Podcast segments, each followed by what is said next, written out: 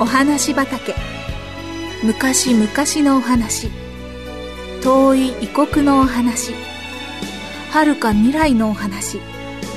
それからすぐお隣のお話。ほんのさっきのお話。今日はあなたに届けます。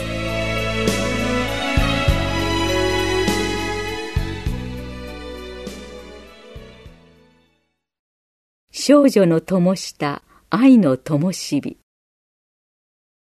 このお話はクリスマスにあった本当の物語です。寒いカナダのあるクリスマスイブのことでした。とある刑務所の所長が一日の働きを終えて家路を急いでおりました。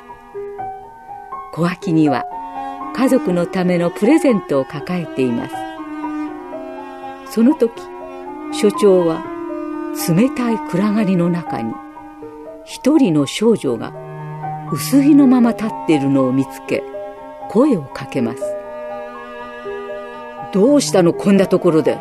何か用？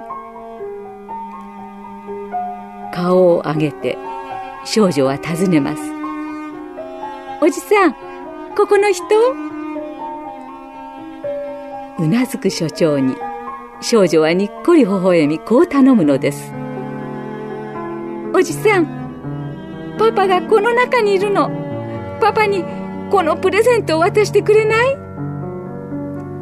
所長が少女の父親の名を聞くと確かに彼は服役しています。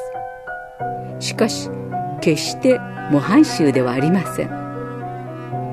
むしろ所長の知っている囚人の中で最も手を焼く問題の囚人だったのですそれでも所長が少女の願いを聞き入れると少女は「ありがとう!」とにっこり笑って喜びながら走り去っていきました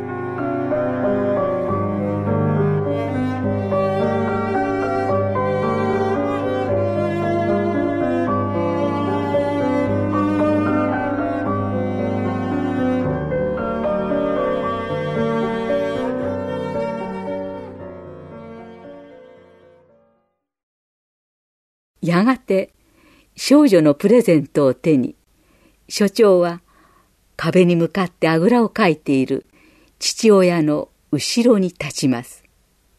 そして声をかけます。君の娘が君にクリスマスプレゼントを届けに来たよ。しかし男は微動だにしません。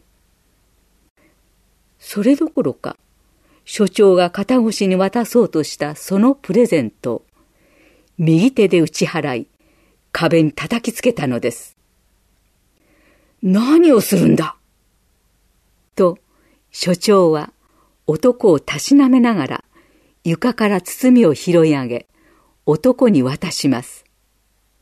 所長からプレゼントを受け取った男はリボンをほどき始めました。中に一枚の紙切れがありました。大好きなお父さんへ。お父さんが殺人犯だということが恥ずかしいと言って、お母さんは家を出てしまいました。クリスマスにお父さんにプレゼントを贈りたいと思いましたが、お金がありません。そこで、お父さんが優しく撫でてくれた私の赤い巻き毛の髪を切りました。これを今年のプレゼントにします。お父さん私はどんなに辛くてもどんなに寂しくってもお父さんが帰ってくるまで頑張ります。お父さんも頑張ってください。刑務所は寒いと思います。お父さん風邪をひかないでね。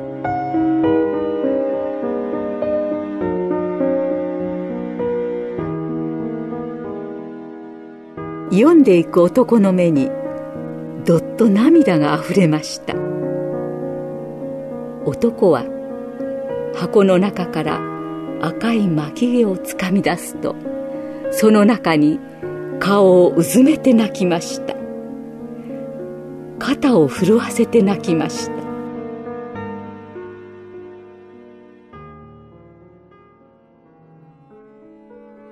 その次の日男はまるで別人のようになっていました。大きな刑務所の中で最も模範的な囚人に生まれ変わったのでした。真っ暗な彼の心に光が差し込んだのです。命の灯火が灯ったのです。それは彼を愛する娘の愛の灯火でした。